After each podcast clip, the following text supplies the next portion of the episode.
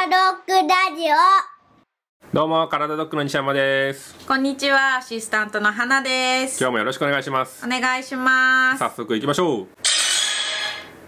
筋力がつけば、震えずに書けるようになるのでしょうか処刑の方かな？処刑の方だね、かけるってことだけどね。筋力がつい今は多分この書き方であれば、うんまあ、書くときに震えてるんでしょうね。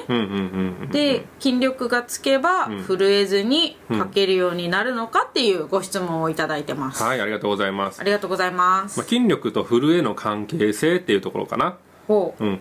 筋力がつくと震えなくなるのか、どう思う？そうですね。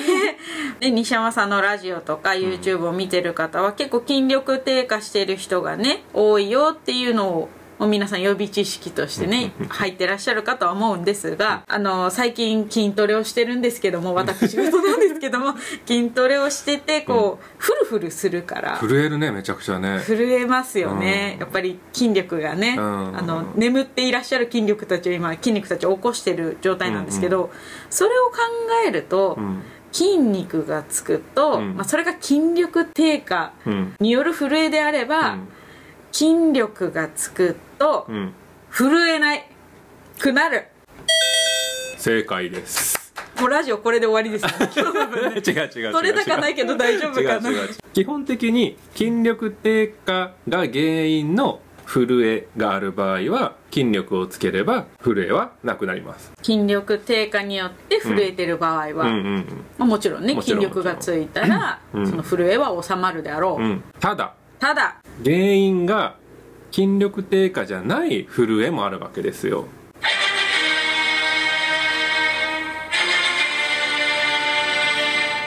筋力が原因で震えなくなるんだけども震えを作ってるのは筋肉だけじゃなくてうん。脳が絡んでくる。まあ専門的にいくと、うん。一般的に言われてる人の小脳って言われてる小脳。小脳。はい。大事だね、はい、小脳が脳出血脳梗塞になった場合は気と心線というような震えが出ます。これ、うん。手が震えます。物に手を伸ばそうとすると震えていきます、っていうような震えがあったりします。うん。あとはパーキンソン病とかで言われてるような安静自心線と、じーっとしてても震えてしまうよっていうような震えもあるので、ん。局所性ディストニアは基本的に脳のエラーって言われてるから、ん。脳に何らかのエラーがあったら筋トレをしてもその震えは改善しない可能性があります。ほう。じゃあ筋力低下によるうん。震えと、うん。脳のエラーによる震えが大きく分けると2つあるってこと。そうそうそうそうそうそう。だからそこを明確に判断しなきゃいけないんだけど、うん。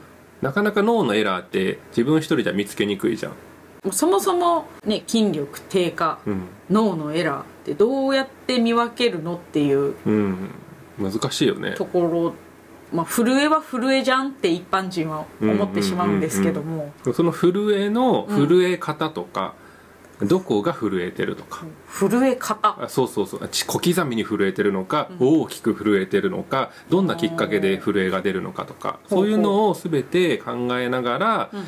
見ていくと筋力が問題なのか、うんうん。脳とかが問題になってるのかっていうののある程度の見分けはついてくるかなと思います。それは直接施術してもらった時、うん。それとも動画分析とかで動画を見ても、うん。ある程度は分かるものなのかいやなそれだけだったら分かんない。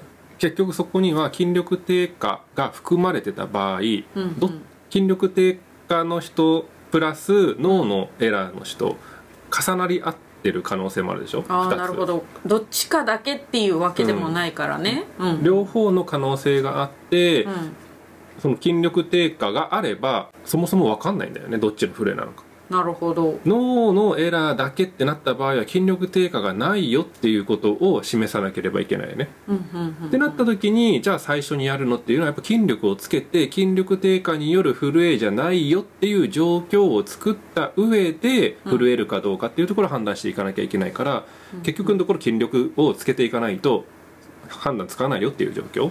そうだね、うん。確かにだからその今までもその処刑の方で震える方とかって結構いいらっしゃったんですけど、うんうん。そのアドバイス一つで震えが止まるパターンもあれば限定的にねこの場面でっていう一時的に？一時的に。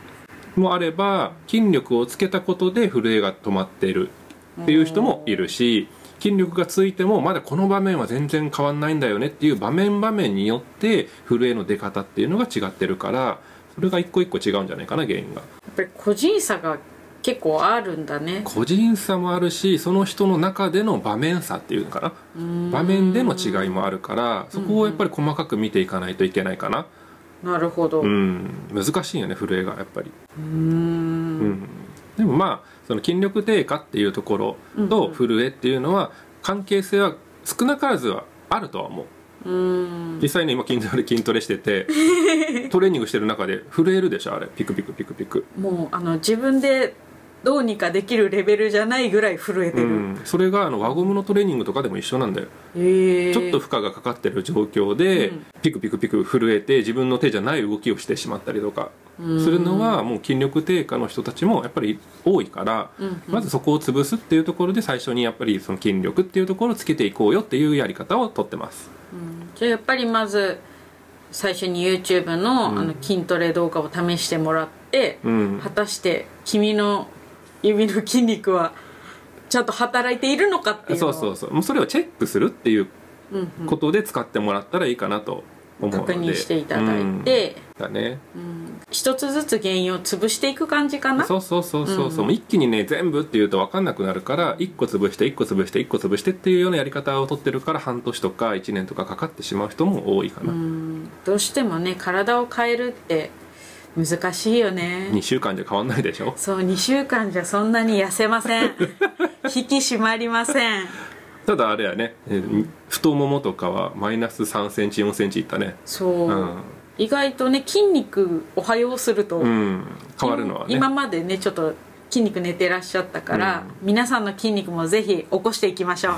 頑張りましょう。頑張りましょう、はい、ということで今回の筋力低下と震えっていうのは筋力と震えは密接に関わりがあるけどそれだけではない可能性もあるっていうところと、脳のエラーと筋力低下っていうところは最初は見分けがつかないからまず筋力低下を潰してって、えーそれでもじゃあ何か問題がある震えが全然変わらないっていう状況があった時に初めて脳のエラーっていうところを疑えますよというところになるのかなと思います。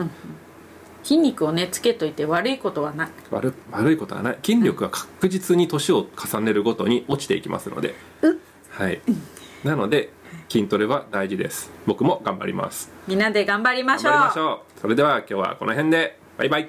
バイバーイ